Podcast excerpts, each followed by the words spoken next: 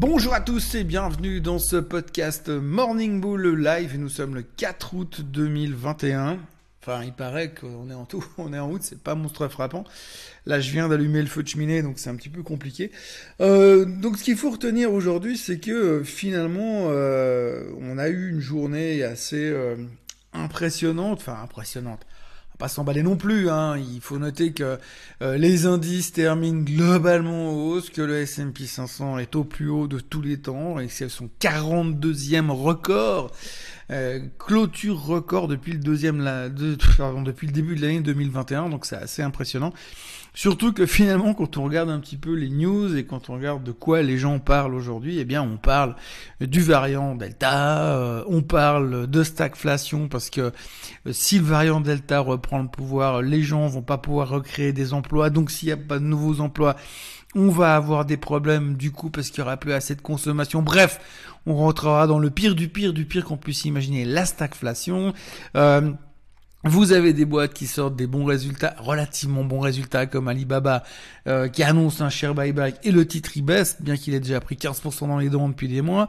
Euh, on, est vraiment dans un environnement assez euh, assez fou, puisqu'aujourd'hui, finalement, on a le sentiment, enfin c'est le sentiment que j'ai aujourd'hui, que plus les nouvelles sont mauvaises, plus ça fait plaisir au marché et plus on continue de monter. Alors peut-être qu'on se dit que si on continue à, jouer euh, la théorie de la victimisation, euh, peut-être que les gouvernements vont nous aider encore, vont nous injecter encore beaucoup plus de pognon dans le système. Je sais pas, mais je dois dire que euh, c'est assez frappant parce que euh, quand on regarde un petit peu euh, les news qui tournent dans le marché, les, commentaires qu'on voit à droite à gauche, on a quand même pas l'impression qu'on est dans un bull market hyper serein.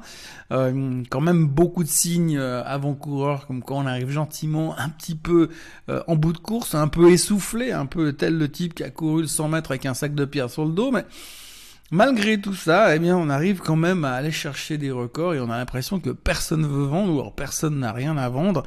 Euh, je sais pas, c'est vraiment, c'est vraiment assez. Euh, assez perturbant. Euh, j'ai envie de dire euh, en ce moment, euh, good news is bad news and bad news is really good news et tout le monde est en train d'acheter finalement les nouvelles négatives. on a vu des, choses assez folles sur Tech2 qui se débat dans l'histoire de, de, harcèlement sexuel à l'intérieur de la boîte. Mais oui, ils sont des bons résultats. Alors le titre remonte comme en 40. Il y a vraiment des choses assez assez dingues dans le marché aujourd'hui et je ne sais pas si c'est les prémices de quelque chose, mais euh, c'est pas super, euh, euh, c'est pas très plaisant comme marché. Bon, d'abord c'est calme. On sait qu'historiquement le mois d'août est pas un mois où on a grand chose à craindre, et on a l'impression que finalement les envies de faire quelque chose sont assez assez limitées en ce moment et bah, les gens font pas grand chose mais néanmoins bah tant qu'à pas faire grand chose autant acheter le marché. Donc voilà on, on vient de se terminer une journée assez étonnante. Euh, on continue euh, à craindre la Chine, même si aujourd'hui euh, les Chinois n'ont rien dit de mal sur leur multinationale, ils ont simplement publié des bons chiffres. aujourd'hui, on continue à saluer les bons chiffres trimestriels de à peu près tout le monde. Hein. Il, y a, il, y a, très très peu de déception. Hein. Après, c'est juste une question d'interprétation des chiffres et de l'avenir. Donc on est satisfait des chiffres économiques, on est plus ou moins satisfait des données économiques. On va, on va avoir beaucoup de, euh, de PMI aujourd'hui en Europe. On va avoir euh, l'ISM non manufacturier aux États-Unis. Donc je rappelle que l'ISM manufacturier avait fait craindre un certain ralentissement, en tout cas un certain pic de la croissance économique. Euh, et puis aujourd'hui, on aura les premiers chiffres ADP de l'emploi qui vont nous donner un petit peu une idée de ce que, à, quelle sauce on va être mangé. Euh, vendredi lors des chiffres NFP. Donc ça reste des non-farm payrolls, donc euh, le taux de chômage, le nombre d'emplois non agricoles qui seront créés, qui ont été créés durant le mois de juillet. Euh, on espère voir un petit peu plus clair par rapport à ça, mais pour être franc, on a un peu l'impression qu'on est un petit peu éteint pour l'instant et que pas grand-chose se passe et que malgré tout, on est quand même relativement bien insensible aux mauvaises nouvelles. Par contre, alors euh, effectivement, on nous parle beaucoup de Covid, de variant Delta, euh, et puis de l'autre côté, on a le pétrole qui s'est repris une caisse de nouveau hier. Là aussi, hein, les gens vendent parce qu'on se dit ouais bon bah ralentissement économique à cause du variant Delta. Euh, on, on, commence à nous parler gentiment j'ai un peu l'impression, en tout cas c'est un sentiment que ça donne d'avoir entre entre les lignes, en, lisant entre les lignes, qu'un nouveau confinement se profile à l'horizon si on regarde les chiffres. Enfin, sauf en Suisse, hein, parce qu'en Suisse on est un peu immunisé contre tout, mais mais euh, l'un dans l'autre, euh, les choses ont l'air d'aller euh, de manière un petit peu ouais, calme, calme, sans vraiment sans avoir peur de rien. Et voilà. Bon, pour l'instant, on part du principe que le pétrole, c'est de la dope parce que plus personne va jamais sortir, plus personne va faire le plein d'essence puisque il faut éviter d'aller partout, nulle part, ou d'aller nulle part plutôt. Les gens sont complètement euh, tétanisé en se disant bah, il y aura plus de consommation. Alors ce qui est étonnant, c'est qu'on se dit il y aura plus de consommation, euh, donc on vend le pétrole et puis en même temps on vend euh, les, boîtes de e-commerce. Alors que dans la logique, si on se dit bah les gens ils vont moins sortir à cause de la résurgence du virus, donc s'ils vont moins sortir, ils vont peut-être je sais pas consommer depuis la maison avec des boîtes comme Amazon et Alibaba au hasard. Enfin, je sais pas. C'est, j'ai un peu l'impression qu'on va un peu dans tous les sens et que euh, une théorie est valable d'un côté, mais pas forcément valable de l'autre.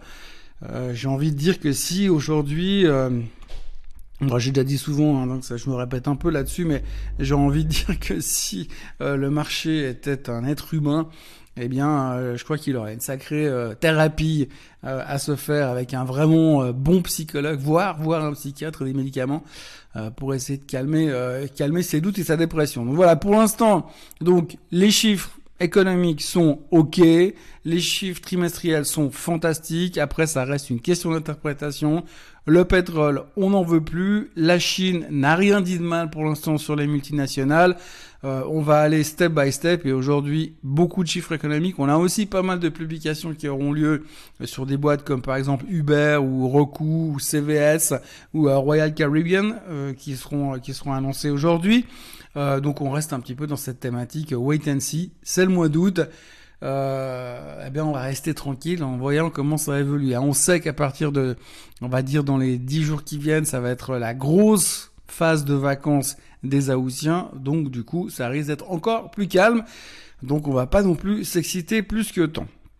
Au niveau de la question du jour, alors j'ai quelqu'un qui vient me dire aujourd'hui euh, qu'il il travaille, euh, il collabore avec l'industrie des spiritueux et qu'il est assez étonné parce qu'il entend beaucoup parler de certains secteurs comme le GAFAM, les pétroles, l'intelligence artificielle, mais que finalement personne ou peu de gens euh, parlent d'investissement sur euh, les groupes euh, alcooliers, l'investissement dans l'alcool en général. Donc il me demande si je pense que c'est une bonne idée d'investir dans tout ce qui est vin, spiritueux, bière, via des grands groupes. Alors effectivement, bah, L'industrie de l'alcool est assez est assez paradoxale puisque bah, vous savez depuis quelques années on a inventé un truc qui s'appelle l'ESG, l'investissement responsable entre guillemets, et que dans le cas de cet investissement responsable, eh ben, on n'a pas le droit d'investir dans des choses qui sont mal.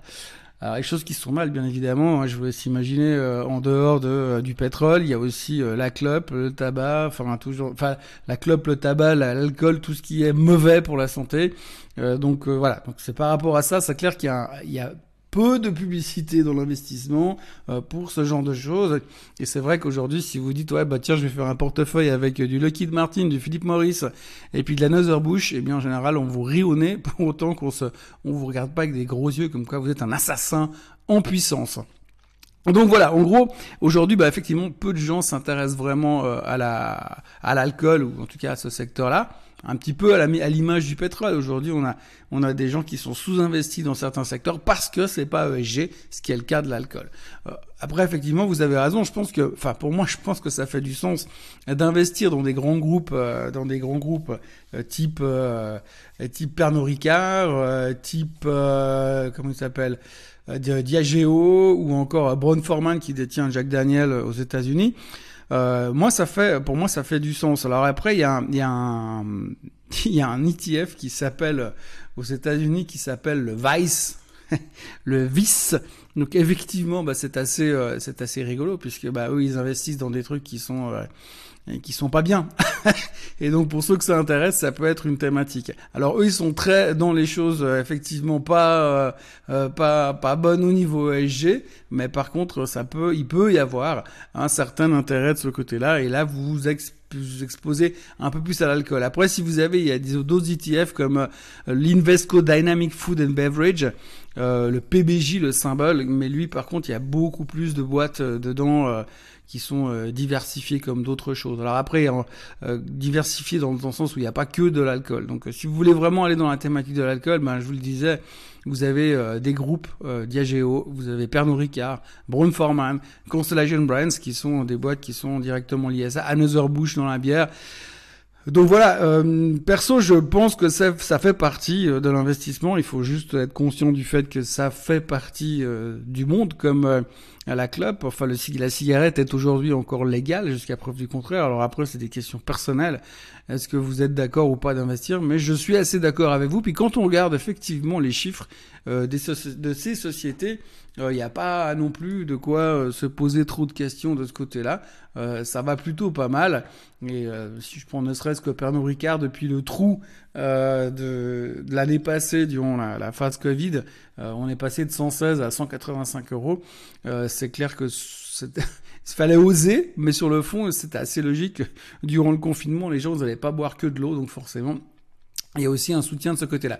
Donc ESG ou pas ESG, euh, il y a des solutions pour investir et moi je pense que ça fait partie. Mais comme tout dans l'investissement, ça doit être fait avec euh, parcimonie, euh, avec raison et puis avec euh, avec conviction personnelle. C'est-à-dire que je peux tout à fait comprendre et respecter que des gens ne veulent pas investir dans les choses qui ne sont pas saines. donc voilà, on va éviter ce genre de thématique. Mais c'est vrai que vous avez raison, dans le monde de la finance, on a tendance à à botter en touche sur ce genre de sujet parce que parce que c'est mal et c'est euh, pas beau euh, d'en parler. Donc voilà. Euh, néanmoins, ça fait complètement du sens tout en restant raisonnable dans les proportions de vos investissements. Voilà, c'est tout ce qu'il y a à raconter aujourd'hui. On est un petit peu dans un monde relativement à part, relativement calme pour l'instant. On attend de voir ce qui va se passer. Beaucoup de chiffres encore ces prochains jours et ces prochaines heures. On aura l'occasion d'en reparler demain. Passez une très bonne journée et je vous dis déjà à demain. Bye bye.